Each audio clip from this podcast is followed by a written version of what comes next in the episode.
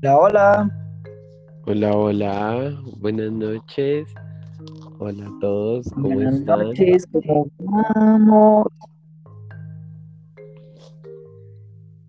Bueno, qué rico, qué rico poder estar en este doble capítulo y poder seguir llevando el tema que con tanta pasión y con tanta alegría retomamos este hermoso podcast. ¿Cómo te encuentras?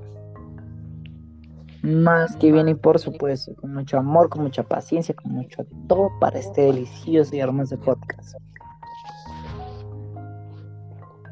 Y bueno, no, y es que la alegría que da el hacer cada capítulo, el hablar de distintos temas, además que siempre como que finalizamos un, un capítulo y seguimos como conversándolo mucho, ¿no? Se vuelve como inagotable el tema.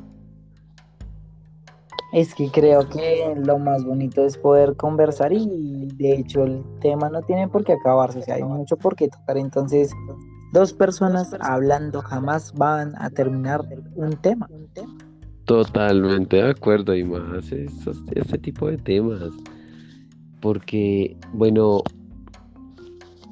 recientemente hablamos sobre el matrimonio y, y aunque lo hablamos por un buen tiempo, creo que quedó todavía muy general, ¿no? ¿No crees? Así es, es cierto, de hecho hay bastante aún por ahondar en ello, ¿no? Totalmente de acuerdo, porque hablamos un poco sobre lo que implica esto de casarse, eh, que, bueno, que la representación, me excuso, tan capitalista que se vuelve hoy en día el matrimonio, ¿no? Lastimosamente se volvió algo de mucho consumo, ¿sabes? Como que pasó de ser eso de el amor, la unión, la consumación más formal de un amor entre dos personas a hacer algo de consumo, algo incluso hasta material, ¿no? Porque ya viene toda la ceremonia, que lo de los invitados, que los arreglos. Y eso que lo estamos hablando solamente como el casarse por la iglesia, ¿no? Sí, imagínate. De hecho, si tú lo vas a ver, realmente hay algo súper denso en todo el tema de un matrimonio frente al consumismo y es la cosa de que se compran y se compran cosas para la mesa, para el recordatorio de todo el mundo, o sea, es, es una cosa de locos y cada cosa es supremamente cara, o sea, un evento te termina saliendo, o sea, nosotros aquí en Colombia somos bastante, o sea, depende de vengamos, ¿no? Digamos, yo que toda la vida he sido estrato 1, 2, nosotros somos muy, pongámoslo, charros, como que somos muy chistosos con, con las celebraciones, hacemos comidas muy fáciles, como que arroz con pollo para todo el mundo, así, así, así, así, así. Y pero eso siempre es plata, o sea, si nosotros nomás gastaríamos como 3 millones de pesos más o menos, o 2 millones sea mucho, o por bajito, bajito, para una celebración muy básica. Imagínate una persona que realmente le quiere invertir demasiado al matrimonio porque implique tanto, tanto, tanto como, como si no es en este lugar y no es con el chef tal y no está la persona de música que tiene que ser tal persona. O sea, imagínate, esas personas deben gastar un furgonón de dinero, una cosa de locos. No, total. Y, y no es como satanizarlo, ¿no? No es como No, mm, tampoco. dejar, dejar de lado, o más bien darle un lugar como malo, como, como feo, ¿no? Porque pues es válido y es la celebración que quiere hacer, pues bueno, los que se van a casar, porque me cuesta decir un poco pareja, ¿no? Y, y si se casan tres o cuatro es igual de válido. La- cuestión es, si no, o sea, si no se nos desdibuja para quién es el matrimonio realmente, porque a veces pienso yo, y ahorita hablándolo, las, las grandes ceremonias y bueno, y todo esto, ¿para quién es, no? Finalmente, todo se organiza para quién, para quienes se casan o para los invitados, porque es que a veces... Buena pregunta. Que, sí. ¿no? Y yo creo que se cumple mucho, como, como venga, yo creo que el invitado goza más que los que se casan. Porque los que se casan. Que sí, sí. Los que se casan son como, como los jefes de personal, pero con trajes lindos.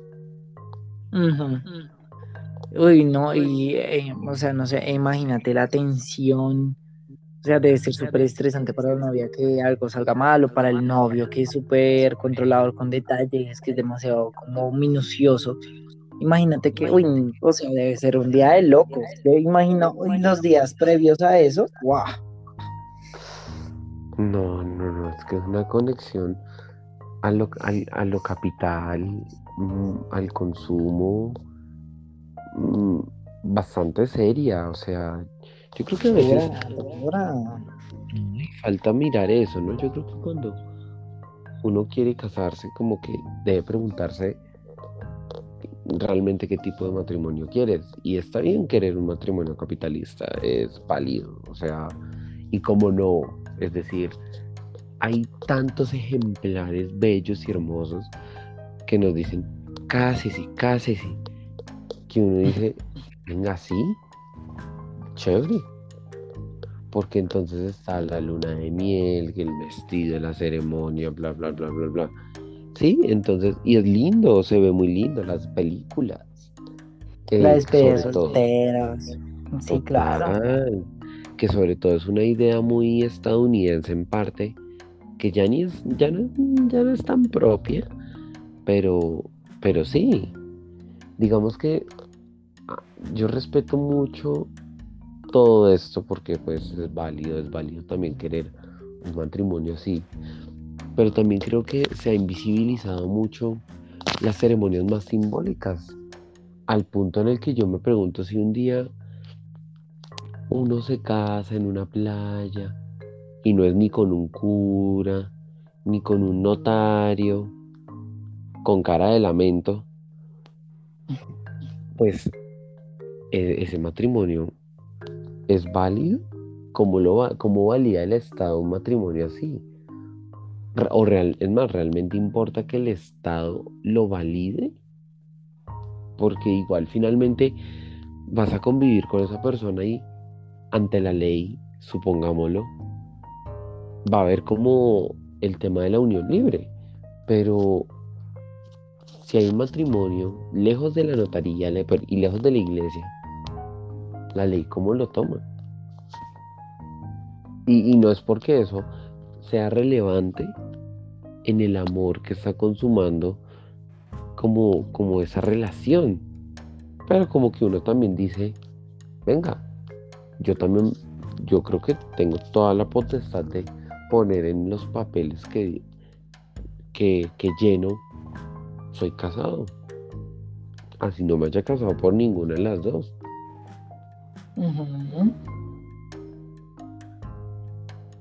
Es una forma interesante de verlo, claro, obvio. De hecho, creo que termina siendo algo más, pues como te lo dices, simbólico. Hay matrimonios donde realmente lo más importante es el compromiso que se adquiere, ¿no? O sea, no, no es como, como, ay, qué bonito momento, sino es más como a través de esto estoy reconociéndote a ti como alguien tan importante en mi vida que yo le quiero dar absolutamente todo de mí. Total, y eso es bello, y es bello, eso, es me parece muy Bello. Sí, y sin la relación de poder y, sin de pronto el sentido de posesión, ¿no?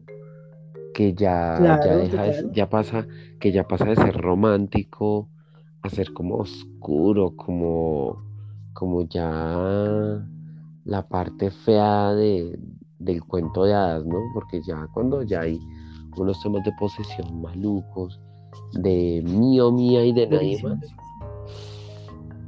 Total, total, total, total. Yo creo que eso también. Sí, claro, claro, porque digamos ahí tocas un tema supremamente importante y es que siempre lo pintamos como color de rosa, pero, pero, pero tenemos que también ver, ver que al adquirir ese compromiso estamos también abriendo puertas de pronto en algunas relaciones y no sé si sea el caso alguien que nos esté escuchando, pero abrimos puertas a interiores turbios, aguas turbias dentro de otras personas, ¿no lo crees?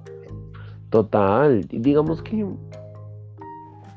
eh, a, uno le han vendido mucho, y bueno, eso se ha venido deconstruyendo, por supuesto, pero a uno le han buscado vender el tema, como te dije, de casi, sí, casi, sí. Y, y el tema es que, por desgracia, la historia no termina con se casaron y vivieron felices para siempre. a, veces sí, por supuesto que sí, y, maravilloso. Pero, ¿qué pasa cuando después de el anillo, el vestido, él ya puede besar al novio, ya puede besar a la novia? O después de la firma en, el notar, en la notaría, ¿qué, sucede cuando la cosa no sale tan bien, no? Y, es que, digamos, e, es lo que hablamos un poco, ¿no?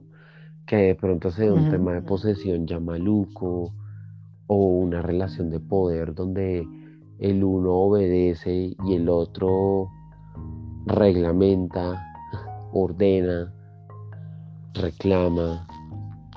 Y, digamos que tú te casas, ¿no? Y es como que se formaliza la relación y digamos que se asume muchas veces que todo es permitido. Todo es permitido. Entonces, ah, no, que vamos, vamos a darle duro a esa cama, eso ya no es con consentimiento, eso ya se vuelve un deber, como decían antes, que me parecía tenaz esa frase. Y todavía, los deberes de esposa, los deberes de esposo, que comprenden un uso muy, muy a lo sexual, ¿no? Como lo sexual como un deber de la mujer, de, de, venga, abra, ábrame ese, ábrame esa vaina, porque es que es su obligación conmigo. Y, claro, todo. como del hombre, responder con fuerza, con dedicación, con trabajo, con, con quemes esas manos. Usted es el que se tiene que romper las manos. Si le sangran las manos a alguien en la relación, es a usted porque usted es hombre. Sí, sí, sí, sí, sí, total. Y es que sí, el matrimonio es muy de época, o sea, ese matrimonio. También, claro. Eso también hay que verlo, ¿no? Mm, que si uno va a mirar al pasado, uno tiene que ver que no todo es blanco ni negro. En el hoy tampoco. Y hay mucha en la realidad. No todas, ahora, oyentes, no, todo no todos los matrimonios son malos. No, no, no, hay matrimonios divinos donde no hay esa posesión maluca, donde no hay esa relación de poder, donde yo, yo dictamino y tú obedeces, donde no está ese tema de y si es que no me lo da, no es buena esposa, no es buen esposo, no, no, Y, pero entonces digamos que en ese orden de ideas, uno entra a ver ya en estos tiempos que la violencia después del acepto, por supuesto que es totalmente real. Y por supuesto que sí se puede violentar, sí se puede agredir. Y por supuesto, puede haber acoso. O, dime claro, claro, total. dar ese sí, dar ese beso, de de esa despampanante y regada luna de miel, que pues ya no es como antes porque ya uno bajito ya lleva un año conociéndose, explorándose. En términos... Por supuesto, De hecho, nosotros le damos apertura al tema de conocernos pues bastante amplia, o sea, digamos, no es como antes que el conocerse era de, de mi papá tiene una prima, que la prima es hija de Juanita, y Juanita tiene una tía, que la tía es de no sé qué, porque yo la conozco, digo que es buena para usted, mija. Conozco a este tipo, es bueno para usted. Eh, mi hijo, esta vieja es súper buena porque es hija de yo no sé quién y se la pasa trabajando todo el día, entonces se van a amar, se van a casar, fin, casos cerrados. No, y aunque no sea así ya hoy en día, llegar al matrimonio con ese concepto de, de, de, de estar de blanco y la sacralización que guarda eso, pues no, ya no, ya, ya, Ya no, responde un poco más a la lógica ir pero de negro. Y depende, ¿no? Y depende, o sea, no, o sea, lo que pasa es que aquí estamos hablando oyentes de, de lo que ya no es tan numeroso. O sea, ya no es numeroso, ya no es en cuantía uno encontrar un montón de gente como yo soy súper casto hasta el matrimonio. Ya no, ya no es tan numeroso. Francamente, Sí, hay gente que tiene una convicción durísima y que por su religión también dice, no, sí, yo, yo virgen matrimonio. No, y los Pero no es que suceda, no, o sea, no es cuantioso. No, para nada, no, y los juicios detrás antes era como, como, "Ah, no llegó virgen al matrimonio. Ahora es, "Ah, llegó virgen al matrimonio. Es una cosa, un cambio ahí de lógica.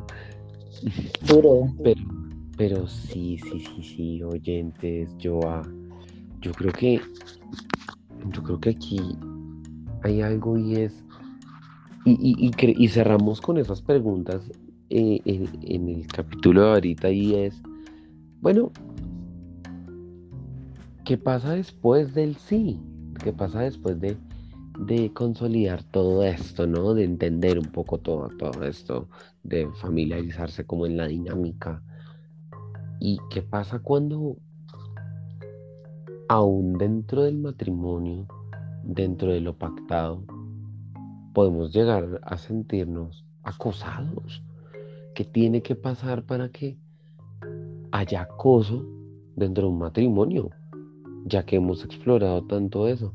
Dime, Joa, ¿crees que podemos hablar de acoso en el matrimonio? Wow. Eh, eh, complejo, pero sí, claro.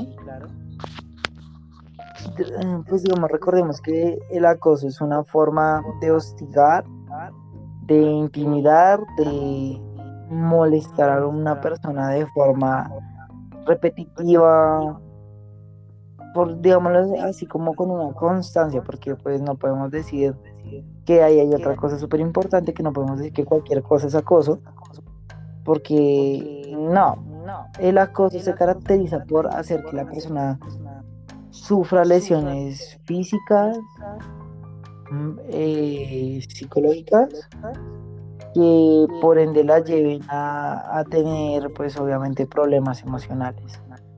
El acoso suele caracterizarse por la intimidación, por el hostigamiento, que son repetitivos, constantes en el diario. Entonces, es algo que tenemos que mirar también. Creo que por ende diciendo esto, el matrimonio sí, sí podría tener acoso después de ese maravilloso sí.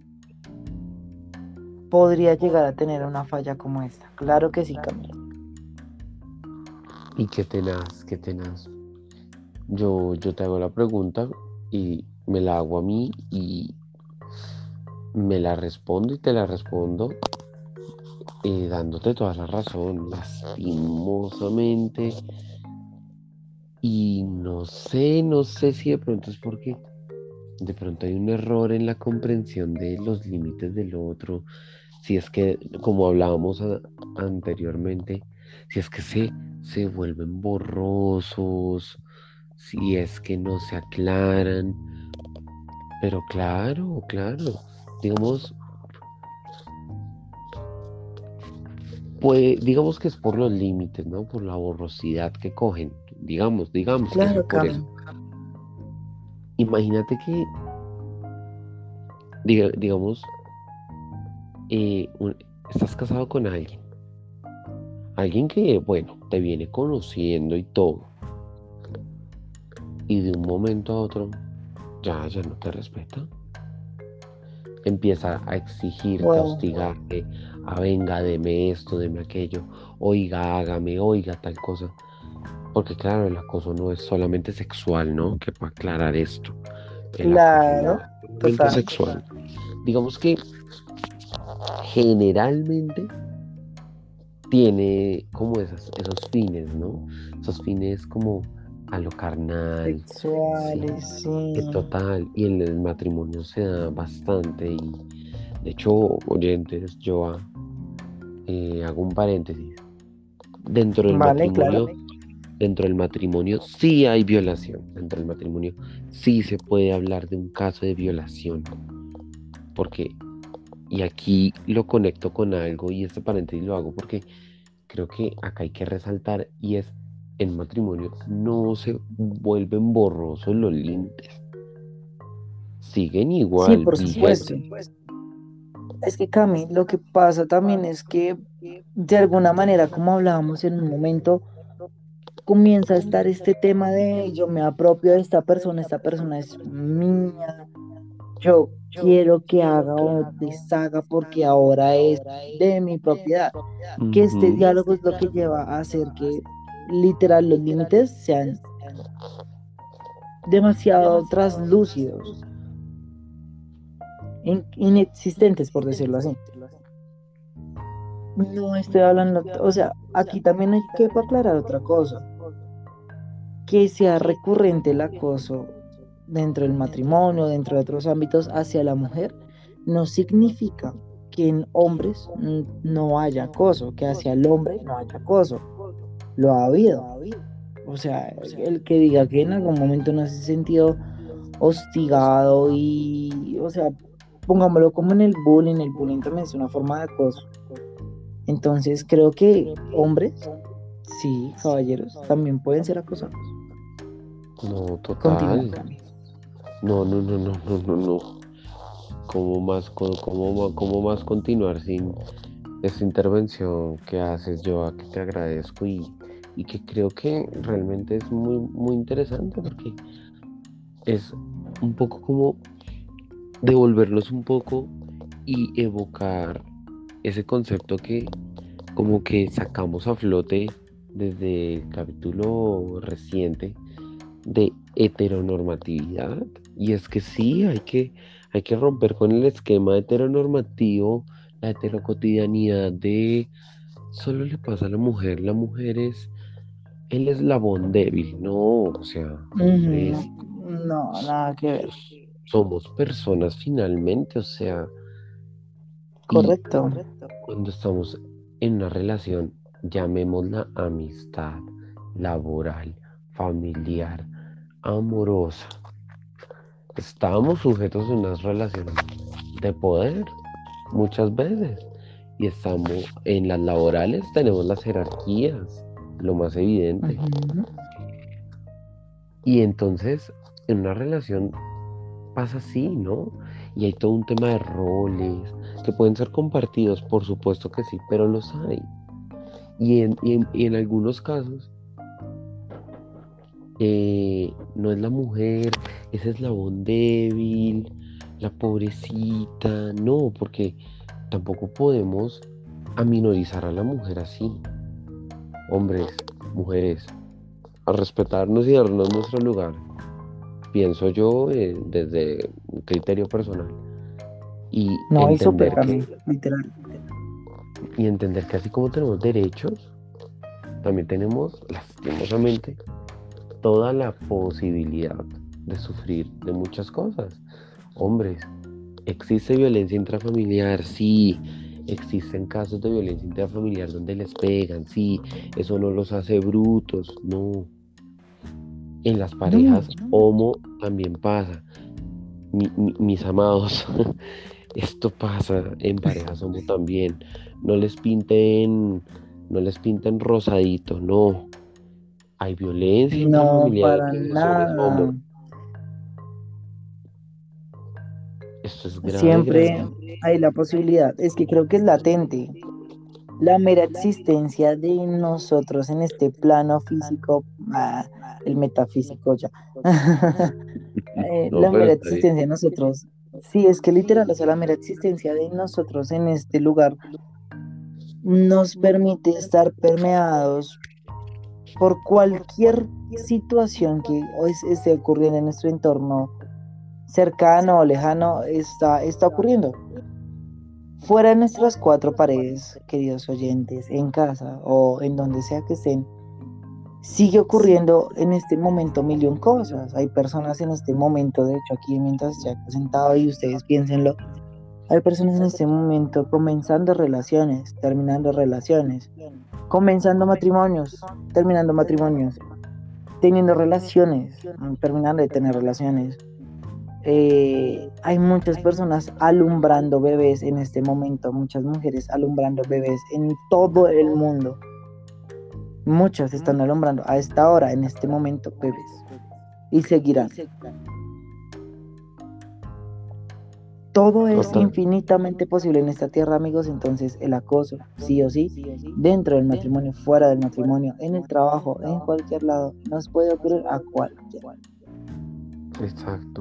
Y eso, todo esto es lo que hemos hablado. Y me gusta como un poco, sabes, yo tener un momento de reiteración y un momento de aclaración. Eh, claro, sí. Solo hacerlo con mis palabras y es cuando yo digo no minicemos a la mujer y cuando digo no vulneremos a la mujer, quiero aclarar, yo no estoy buscando decir que sean débiles ni nada o que sean siempre objeto de objeto de de, de, de esa deslegitimación lastimosamente muchos sí lo hacen. Y, hay que entender que es esa heteronormatividad que nos ha llevado, esa heteronormatividad clásica que nos ha llevado a, a volverlas eso, ¿no? Como los sujetos dóciles que necesitan de la protección de un hombre. Sí, el hombre también necesita protección, porque el hombre más allá del hombre, la mujer más allá de la mujer, somos personas, amigos. Somos personas que también nos necesitamos, que también debemos reconocernos en la vulneración, en los momentos donde nos sentimos débiles, vulnerables, donde sentimos que necesitamos apoyo. Y estos casos son para todos. Mejor dicho, y perdón si eso suena feo, estos casos son unisex. Aquí no hay hombres. correcto, sí. Aquí habemos personas, ¿no, no, no crees? Digamos, lejos del matrimonio también hay acoso. O sea, después de ese maravilloso sí, no se trata ahora que veamos al esposo, a la esposa, esposos, esposas. Que, que veamos como depredadores, eh, sí, no, no, no, no, no, no, no, por favor, no vayamos a satanizar con quien estamos durmiendo. Más bien que eso sea como la invitación a qué tan dispuesto o dispuesta estoy a entablar esta conversación con mi pareja, mis parejas. ¿Cómo estoy en la apertura de hablar de mis límites en la relación y de escuchar los límites del otro, de la otra, de los otros, de las otras. Claro, claro. No, creo que es más como, como eso, pero lejos de todo eso, lastimosamente, el trabajo, que ya de por sí el ser asalariado es un problema enorme, ah. sobre todo por, por lo maravilloso que pagan, ¿no? sí, sobre todo por esa parte lastimosamente hay acoso, ¿no? Yo creo que esa jerarquía, esas jerarquías existentes en las distintas empresas han marcado unas relaciones de poder durísimas. Ser jefe, o sea, un cargo tiene tanto peso, decir gerente, jefe, director. De hecho, he ahí el rollo. De hecho, he ahí el rollo porque resulta y pasa que uno de los acosos descritos en el Código Sustantivo del Trabajo es este. Eh, cualquier acto de, este, de esta índole, pues inicialmente la ley lo condena con un de uno a tres años y es justificable para demanda. Por supuesto que sí. Resulta que el tema de la jerarquía muchas veces en algunas personas que tienen un alto mando resulta ser la ventaja sobre aquel que no la tiene. En algunos casos terminan instigando a la persona a cumplir, mm, digámoslo, digámoslo así como ciertas acciones que no quieren. Resulta y pasa que pueda que esté, es algo muy genérico y suele ocurrir cuando un jefe llega a sentir atracción física por ti y que de alguna manera, de alguna manera tú te resistes, tú dices no, porque no te quieres obligar a ese cargo, porque no quieres decir como yo no me va, yo no voy a estar contigo, yo no quiero tener relaciones contigo, así tú seas mi jefe y tú me quieras dar beneficios, no los quiero, pero yo no quiero acostarme contigo tampoco. O sea, no quiero nada contigo. Hay personas, jefa, jefe, que no lo entienden y resultan haciendo un daño enorme porque empiezan a instigar, a hostigar a la persona, a, hacerlas pasar por cosas que no tienen nada que ver con su cargo, eh, a cansarlos emocional, físicamente, psicológicamente, al punto de que la persona termina cediendo o alejándose de su trabajo. Digamos, hablo por mi parte que me ocurrió con un jefe que el hombre me hostigó hasta más no poder y el problema con el acoso inicialmente que uno lo identifica es por eso, por que te hostiga y porque más por el hecho que tú digas no.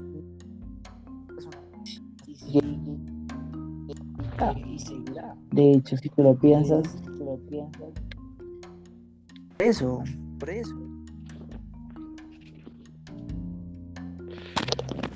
Qué difícil, qué difícil. Y, y ahí está también como el tema de venga, ¿cómo, me, o sea, ¿cómo estoy viendo a la persona? ¿La estoy viendo como persona? ¿O, o como qué, no? ¿Qué tanto me estoy preocupando? Claro, buena pregunta.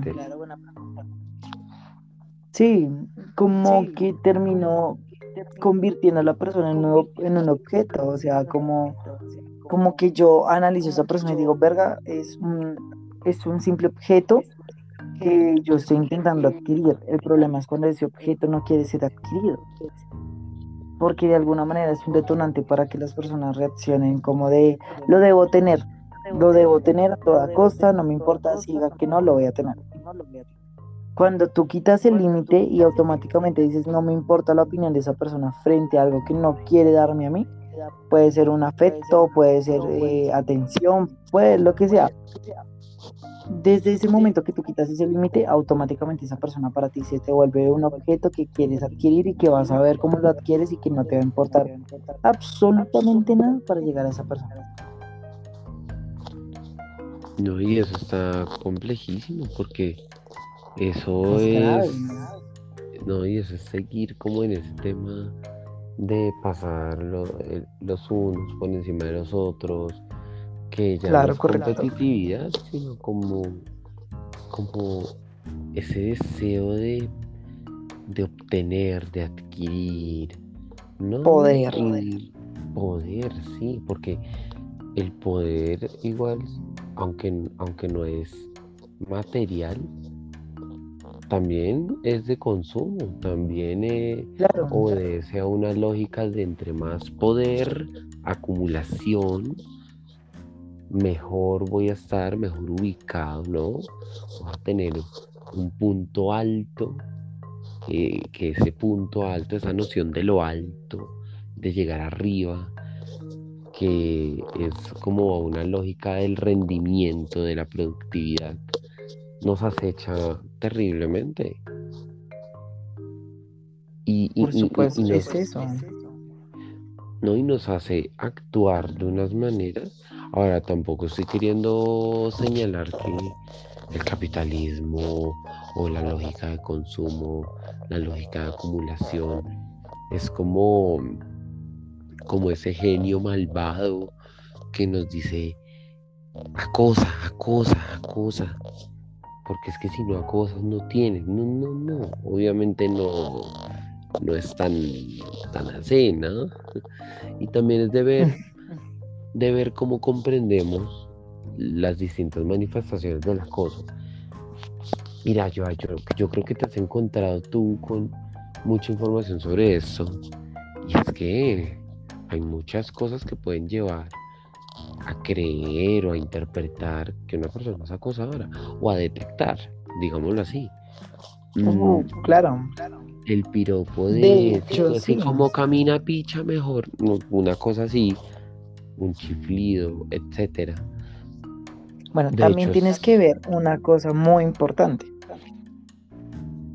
Cuando hablamos de límites, cuando hablamos de diferenciar eh, un acosador de una persona que simplemente está haciendo una referencia o una mención a nosotros, tenemos que tener en cuenta la persona, el contexto y obviamente la intención del mensaje. Sí, tenemos que tener, o sea, sin eso no podemos determinar realmente si hay acoso. ¿Por qué? Porque es diferente que tú me digas, oye, te ves re chingón, te ves musculoso, te ves re uy, aguanta, que tú me digas eso, a que una persona en la calle me diga, uy, qué rico, uy, se le marca, uy, sabroso, me va, o sea, me va a cambiar obviamente la cara, porque uno, no conozco a la persona, dos, no he dado mi consentimiento o autoridad de ninguna forma para que una persona me diga eso así. Totalmente, eh, sí, es cierto, o sea, también hay que entender que, o sea, no podemos cuadricular nuestra visión, tenemos que seguir siendo contextuales y obviamente que si vemos esto a la, a la primera, también actuar en, yo, yo pienso mucho en, en el principio del respeto.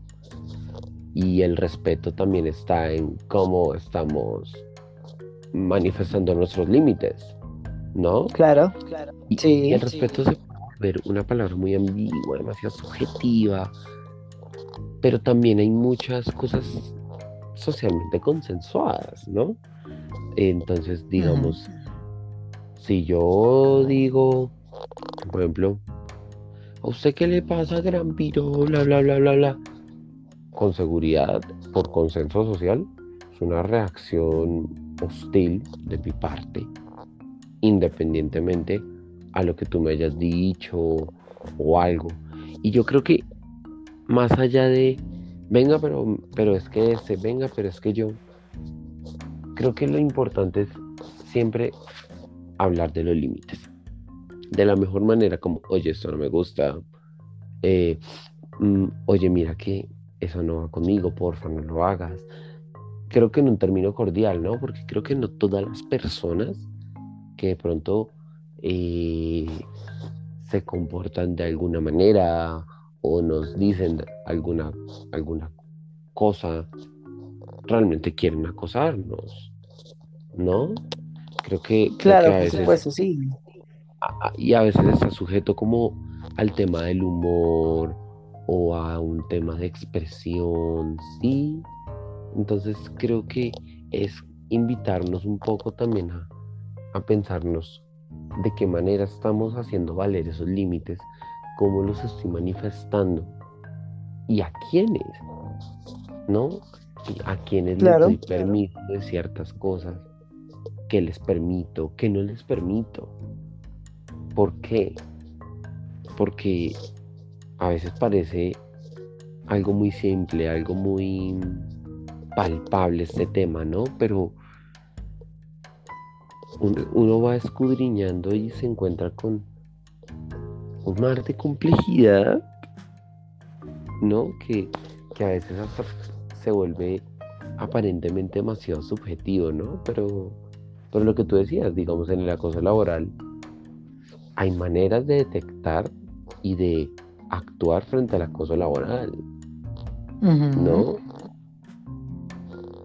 De hecho, hay mecanismos de defensa en ello. O sea, todas las empresas tienen un, un protocolo como para, para ese tipo de casos. De hecho, digamos, en varias no está permitido como el, el utilizar palabras para referenciar a otras personas como de cariño, bebé, mi linda, mi dulzura, mi precioso, mi rey, mi papacito. Ese tipo de palabras, de hecho, se intentan omitir justamente por eso, para no hacer que los límites se empiecen a borrar y termine siendo un caso de acoso. Se consensúa, pero digamos que, bueno, las organizaciones pueden tener mucho de todo esto y digamos que el código sustantivo es algo que viene más de arriba, ¿no? Mm, pero obviamente somos personas, seres en una sociedad donde así como delimitamos, permitimos. ¿no? También se nos vuelve un ejercicio más, más autónomo. Claro, claro, en donde tú mismo también analizas cuáles son tus límites y cómo exponerlos. Total, total. Y, y, ahí va otra cosa y es, bueno, ninguno de nosotros es invencible o tiene privilegios. Hablo en privilegios en el término de, de bueno, ninguno tenemos el privilegio de estar 100% exonerados de que algo nos suceda, ¿no? Entonces, en ese orden de ideas y con esas claridades, también es, venga, yo con quién estoy contando o con quién o cuál es mi red de apoyo para lo que sea, una violencia familiar, acoso sexual, laboral, que, bueno, en fin. Creo que eso también es importante, ¿no crees? Lo creo, por supuesto, claro que sí. De hecho, hay que observar a nuestro alrededor para saber muchas cosas, como que, como que la cosa es, o sea, lo que te decía, está presente en, en muchas vainas, en muchos ambientes, que lo importante es reconocerlo, saberlo reconocer y no pensar que cualquier cosa es acoso. Es diferente que un día alguien te gana calle, ay no, pues se viste horrible pero es una persona que pasó y que a ti ni fu ni fa, o sea, te da igual. Pues obviamente todo así como... Pero es diferente que una persona en tu trabajo te diga, qué asco, todo lo hace mal, le queda horrible, mire esto, mire aquello, y que todos los días sea el mismo trato. Eso sí es acoso. Total. Totalmente. Y, y más cuando finalmente es algo que no permitimos o es algo que nos agrede. No, finalmente correcto, creo que es eso.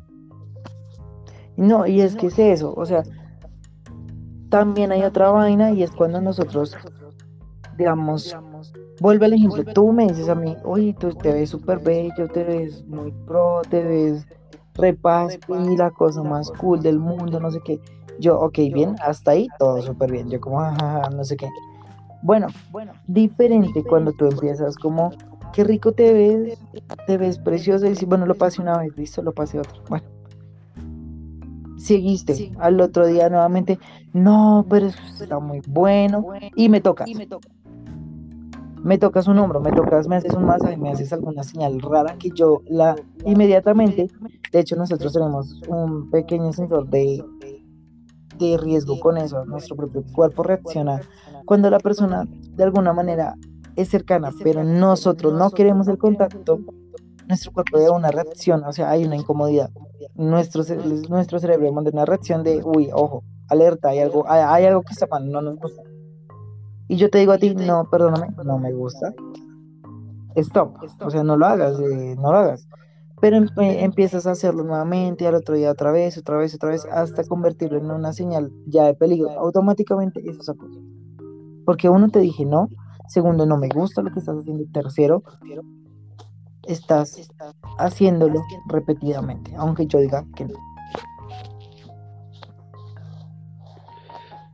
Sí, es que e, es importante todo eso que dices porque finalmente, finalmente también creo que eso se conecta mucho como con las formas en las que hemos entendido aspectos como el cortejo, ¿sabes? Porque digamos, y, esto puede ser un juicio de valor y oyentes no es para que lo generalicemos, por favor, pero pasa mucho con las formas en las que nos, en las que hemos visto que, es, una persona tiene un acercamiento con otra en aras, pues obviamente, pues de caerle, de gustarle, ya sea porque hay una finalidad de, venga, quiero sentir placer, quiero que me, mejor dicho, quiero que me lleves a la cama, pues, o porque, oye, mejor dicho, quiero tener dos perritos y 30 hijos y andar en una camioneta por el resto de mi vida contigo. Puede ser por lo que sea. Por cualquier razón. Pero creo que hoy en día se ha desdibujado a tal punto el límite que incluso ya como que como que y, eso no está mal no que nos pues pienso yo que nos relajemos un poco como con la forma en la que nos acercamos y todo. Pero oyentes yo yo mismo invitación para todos nosotros en, en un tono reflexivo. Y es que si nos gusta alguien, si queremos, si nos interesamos por la atención de la otra persona, pensémonos de qué manera quiero yo realmente captar la atención de esa persona, cómo quiero acercarme a esa persona. Realmente qué es lo que me está motivando a eso. Claro, sí, claro, creo que suenan a preguntas muy banales, muy triviales, incluso muy a la lógica de ¿qué quiero que piense el otro de mí? Puede que suene así. Sí, Pero claro. más, allá, más allá de eso, más allá de la hipercrítica, pues venga, ¿de qué manera me voy a acercar? Y si a esta persona le parece bien, ¿cómo me voy a acercar? Porque yo, oyentes, hay personas a las que les gusta que haya un acercamiento directo, puntual y muy cercano. Pasa mucho en las fiestas, pasa en diferentes contextos. Y si esas personas están de acuerdo con eso, no hay que entrar a juzgar. Porque entonces estamos juzgando la forma en la que la persona goza de una cercanía con otra. Y eso pues tampoco puede volverse, sí, tampoco puede estigmatizarse, pues. ¿O tú qué crees, Joan?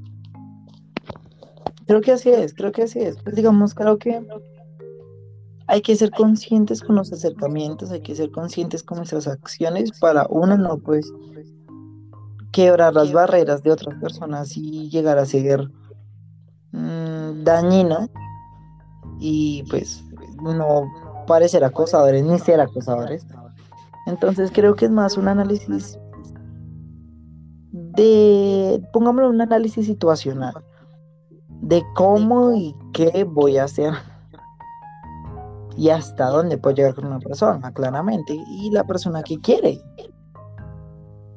Total, total. Y, y, y digamos que, y pues tú me dirás si estás de acuerdo conmigo, Joa, y es que yo creo que, que hay un mensaje y no es de darles una clase de acoso, eh, ponernos aquí a hablar del acoso como el acoso es dos puntos, sino que haya como ese sentido crítico, reflexivo, donde realmente nos paremos un momento en la raya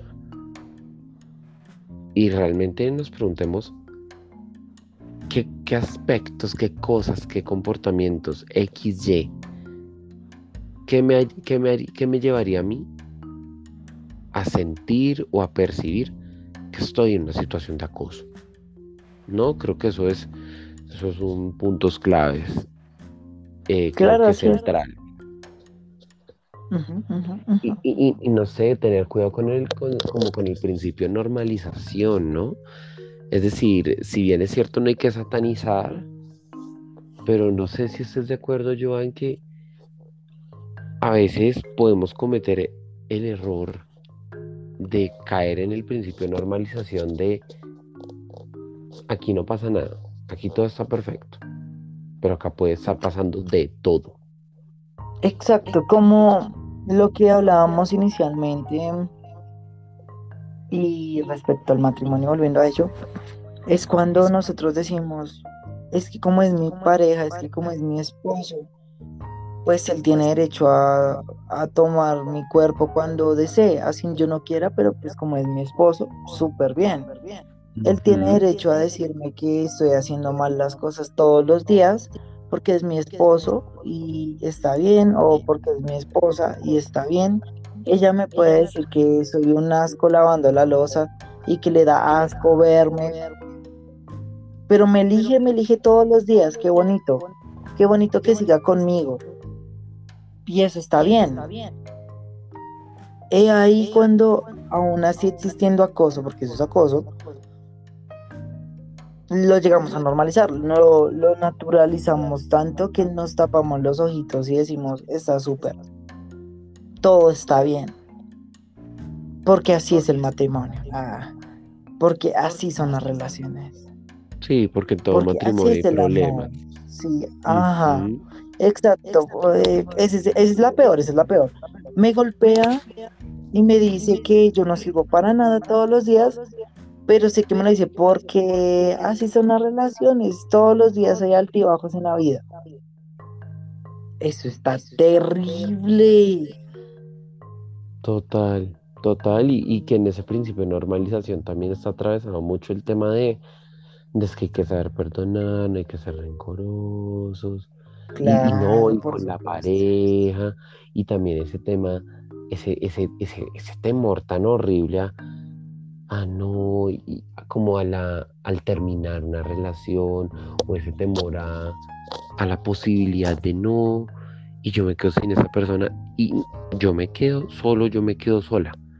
Ya, yo no tengo amigos, yo no tengo papá ni mamá, no, esa vaina inexistente. Se acabó. sí, esa persona y luego yo, porque eh, me acabó es otra cosa curiosa con las relaciones, que no, eso no es sano, caballeros, señoritas. No es sano y es cuando, cuando la persona dice como yo soy un yo en esta relación, un yo antes de y un yo después de. Y el yo antes de tenía mucho, pero el yo después de solamente lo tiene a él o solamente lo tiene, la tiene a ella. Entonces, es, es el rollo también, porque pues igualmente creo que ahí es donde uno pierde el rumbo. Vieras lo, lo, lo, amplio que está todo eso, que acá hay tantos temas. Yo, yo, yo veo tantas cosas porque ya nos metemos a, otra cosa, ¿no? Y es como el principio de normalización, como en, en todas las cuestiones del amor romántico. Y, esto es un tema amplísimo, mira. Acá hay un tema como, sí, literal, pongámoslo como bodas de sangre.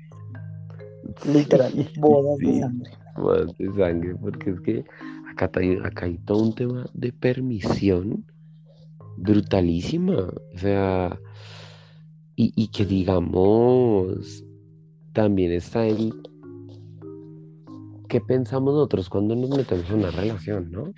¿Tenemos alguna expectativa cuando nos metemos en una relación? ¿No la tenemos? ¿Cómo entramos a una relación cuando ya, ya, ya, ya pasó, ya quiere estar con nosotros, no es idea, no es idea nuestra, no es paranoia, no, es, esto está pasando. ¿Cómo entramos a una relación? ¿Estamos entrando con una expectativa o no? si estamos entrando con una expectativa, ¿es cuál? La que nos venden un, todo ese montón de películas de romance súper estadounidenses y súper bellas. ¿O con qué expectativas entramos? ¿Con qué expectativas entras tú? Y si no entras con una expectativa, ¿Cómo entras en una relación? Por supuesto, Por supuesto, por supuesto. Ah. Yo, yo, creo que eso va a merecer. No, no poder hablarlo así. O sea, es que creo que literal yo diría que merece otra parte porque mm. la naturalización la podemos tocar desde tanto. Sí, no, total. El principio de normalización. Y que no solo se ven las parejas, o sea, el principio de normalización está en el momento en el que vemos en las noticias matan, violan, etcétera. Fuerte, fuertísimo, total, total. Eh, no, apuñalan cuatro veces en el Transmilenio a alguien. Qué vaina esta inseguridad. Uy, uy, esa es la clásica, esa es la clásica, como terrible, terrible. Eh, es, está pero terrible. No, y que ahí está sujeto también el tema de hasta dónde tengo yo poder sobre esta situación, pero bueno, hasta dónde me indigna, hasta dónde me debería indignar, hasta dónde realmente debería ser algo tan normal. Además que el principio de normalización es tan curioso que esto puede ser mucho menos impactante que ver una noticia de la muerte de un perrito o de una familia que está maltratando un perrito. Esto, esto, incluso, esto incluso llega a ser más anormal, más criminal, más mental y emocionalmente lesivo que escuchar este tipo de noticias ahora. Oyentes, aclaración. Me encanta hacer aclaraciones. No estoy diciendo que sea malo, que nos preocupemos por, por los animales, para nada estoy diciendo eso. Tampoco estoy diciendo que los animales son entonces más importantes que la vida humana o la vida humana más que los animales. No, nadie está diciendo esto. Solo que bajo un principio de normalización es hasta, hasta curioso, ¿no? Ver, cómo, estamos comprendiendo como trascendente cierto tipo de cosas. ¿Y por qué? Total, cambio. Bueno, creo que ahí quedamos abriendo para el otro tema y no sé, mm, aquí entre preguntas van y vienen. Creo que hemos hecho suficientes, pero me encantaría que se fueran chicos, chicas, quien nos quiera escuchar, con algo muy importante es, realmente sabemos cuando estamos siendo lesivos de alguna manera, o sea, hablo, hablo porque todo el mundo es como, eh, ¿qué es acoso? Y bueno, sí, claro, pregúntense, ¿qué es acoso para ustedes? ¿Qué, qué viene a hacer eso? Pero cuando estamos entrando en una relación en una boda, cuando estamos decidiendo estar con alguien y tenemos tantos límites y tantas barreras y queremos imponer cosas, ¿acaso no vamos a intentar hacer algún tipo de acoso sobre esa persona? Sabemos cómo se siente ser acosado. ¿Acaso no hemos sido acosadores en algún momento? creo que en algún momento tú me dijiste no es hasta acoso el mismo hecho de entrar repetidas veces y estar sobre una persona en redes sociales y en muchas áreas de su vida sin que la persona lo quiera, ¿no? igualmente eso termina siendo acoso. Ciberacoso, eso se le dice ciberacoso y sí, o sea, es que es eso, ¿no? Y, y también ver eso, ¿no? Como hasta qué punto podemos ser tan ajenos al papel del acosador, ¿no? Hasta donde también nuestra empatía, hasta donde también nuestra empatía no es tan bien con quienes han estado en ese papel, porque ahorita acoso son muchas cosas. Y, en redes sociales, uff, ese es un otro tema. Mira, nos debemos otro capitulito tomándonos un cafecito, súper rico. Tengo ganas de comerme unas deliciosas colaciones de Navidad. Deli, no. Ah, y, delicioso, sí, por favor. Y ahorita, ahorita no, nos debemos, sí. Sí, ahorita tengo unos antojos de, de helado como de ese con el McDonald's de vainilla. O sea, yo y mis gustos súper simplones, pero, pero sí. yo, yo sí estaba aquí analizando, yo mm, helado, me quedo con las colaciones y el cafecito. Deli, deli. Y hacemos un capitulito sobre todo esto. Creo que hay mucho, hay mucho que charlar, Joa. Creo que se nos viene Siempre. temporada. Sí, Cami, no, siempre, carajo, qué rico. Ay, sí. Bueno, nada. Joa, oyentes, creo que llegó la hora de partir. Pero obviamente con mucho amor y mucho agrado. Como siempre, como siempre, me encanta, me encanta. A mí también, de verdad, muchas gracias, Joa. Gracias, oyentes. Y espero que estén todos muy, muy, muy, muy bien. Gracias, Cami, nuevamente por siempre permitirnos estar en este espacio es una nota. Ay, no. Qué bonito poder compartir eso. Chao, chao. Chao, chao.